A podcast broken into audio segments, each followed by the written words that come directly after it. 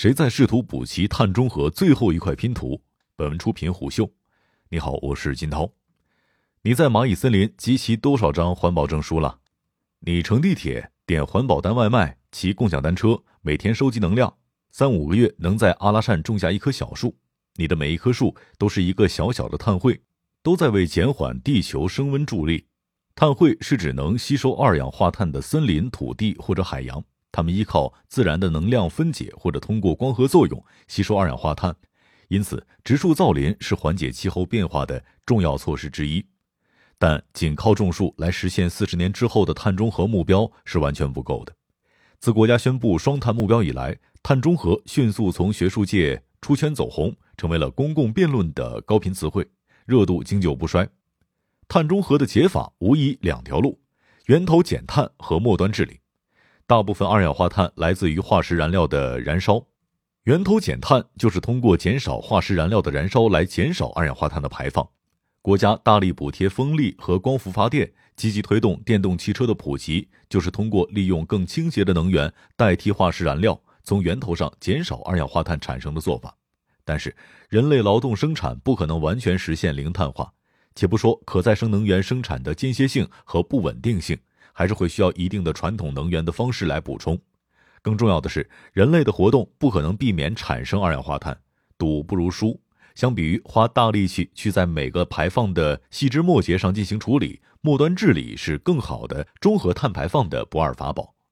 对二氧化碳的末端治理方案是碳捕集、利用和封存，关键技术在于利用和封存两方面。说到碳利用，其实二氧化碳本身是很多产品重要的生产原料。比如你冰箱里的快乐水、口袋里面的跳跳糖、办公楼的灭火器、舞台上的干冰等等，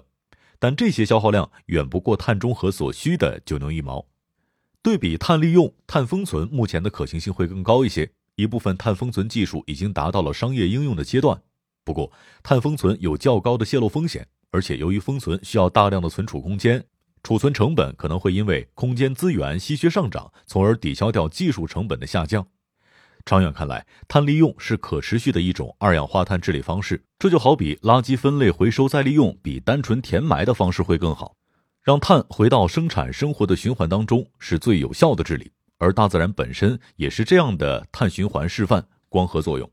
前面对人工加速光合作用做了一个假设，其实这一假设已经有技术能够实现了。等离基源人工光合是通过纳米催化剂人工完成光合作用的技术。过程当中，纳米催化剂充当叶绿素的角色，以太阳光为能量，激活二氧化碳和水的化学键，将其中的碳氢元素重新结合为烷烃分子，成为碳氢化合物燃料。用清洁的碳氢燃料去替代传统的化石能源，不仅可以回收利用二氧化碳，还能减少传统化石能源的使用，可谓是一石二鸟。你可能会问，合成的碳氢化合物经过燃烧也会释放二氧化碳，那如何是清洁能源呢？人造碳氢燃料在生产过程当中，从空气中消耗的二氧化碳等量于自身燃料产生的碳排放，因此它的生产和使用过程完成了一个短的闭环。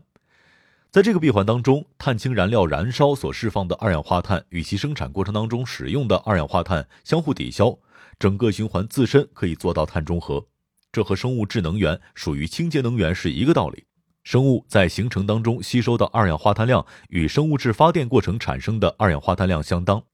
等离基源概念最早在一九五一年由美国科学家提出，在物理学上被定义为等离振荡的量子，就如同光学振荡由光子构成，等离子振荡由等离基源构成。这种振荡的微观结果就是纳米聚焦效应。通俗的讲，就是像透镜一样，可以把光在纳米尺度聚焦。从而可以在人造材料上复刻并且增强光合作用。随着气候变化成为亟待解决的全球性生态危机，等离基源技术在能源和气候治理领域的应用成为最前沿和热门的方向。从二零一一年开始，等离基源在碳利用领域的探索迅速发展，从理论探究到实验室研发，再到工业示范。日本和中国一样，也在二零二零年官宣了碳中和的目标，并且随即发布了绿色增长战略。其中提到，人工光合回收二氧化碳到乙烯工业化替代现有百分之三十的产量，并保持价格不提高。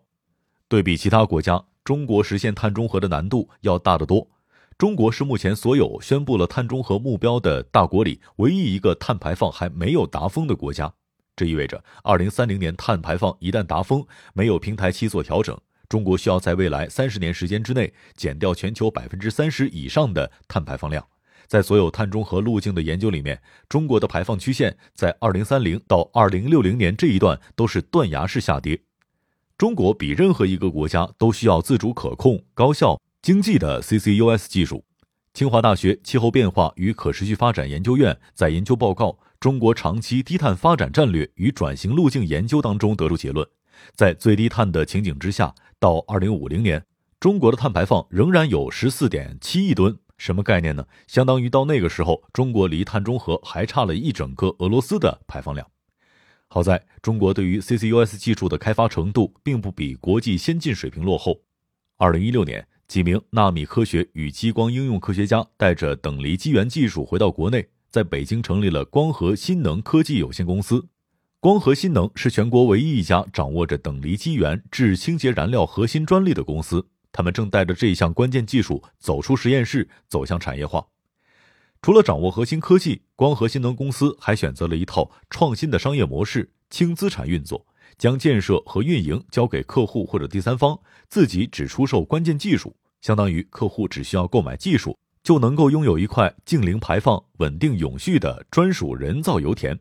不同于过去传统的能源集团，轻资产运作的模式舍弃了对完整产业链的把控。转而聚焦在自身附加值最高的竞争优势上，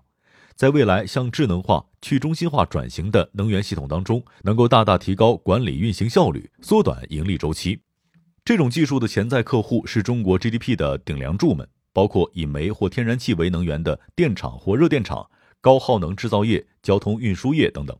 巧的是，这些行业均在碳交易市场首批覆盖的八大行业之中。全国碳市场于今年七月启动。这将碳中和的压力从国家层面转移到了企业，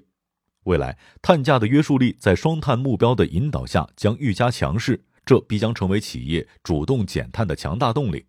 这时，高排放的企业将选择性价比更高的技术，而光合新能将提供的不仅是中和掉碳排放的办法，还能够同时为企业自身功能。二零二零年十一月，光合新能的首个工业化示范厂已于大唐集团在黑龙江的七台核电厂落地建成。七台核电厂拥有了世界第一块清洁人造油田，在中试第一阶段，全年能够吸收二十四吨二氧化碳，生产六吨清洁燃料。目前，中国全年的发电量还有百分之六十八由化石燃料提供。一旦光合新能的核心技术实现低成本量产，仅电力行业就存在巨大的市场需求。那么，谁来点燃技术爆炸的引线呢？《三体》关于现代技术发展提到“技术爆炸”这一概念，是说文明为了生存会在短暂的时间之内完成跨越式的发展，即便是弱小的文明也能够通过技术爆炸超越强大的文明。面对反常的暴雨、连绵的山火、崩塌的冰川、极端的酷暑、日益加剧的全球变暖，又何尝不是威胁人类社会生存的危机呢？对中国乃至全球来说，这都是一条颇长雪厚的黄金赛道。国际能源署在今年五月发布的报告《二零五零年净零排放》中估计，在净零排放路径之下，全球每年在能源领域的投资将高达二点三万亿元，到二零三零年将上涨到五亿美元。而且，越是临近碳中和的极限，这个数值将越高。中国在全球碳排放量当中的巨大份额，也同时意味着中国将成为全球投资者眼中一个相当可观的目标市场。碳中和这条赛道在国际政治、经济和生态文明建设等各个方面都满足我国的中远期发展目标，因而确定性极高。近期来看，疫情之后，全球急需从历史性的经济危机当中复苏，包括中国在内的所有国家都在探索一套绿色高效的刺激方案。国家也在“十四五”规划当中划出了重点，要开始建立一个可再生能源为主体的现代能源体系。长远看，中国要在下一次工业革命当中占领先机，必须主动把握新一轮能源革命当中低碳和负碳生产的颠覆性技术。碳中和涉及能源部门上中下游十多个细分领域。像等离机缘这一类拥有独特优势的技术，能在清洁能源、碳利用、储能等多条细分赛道上同步驰骋。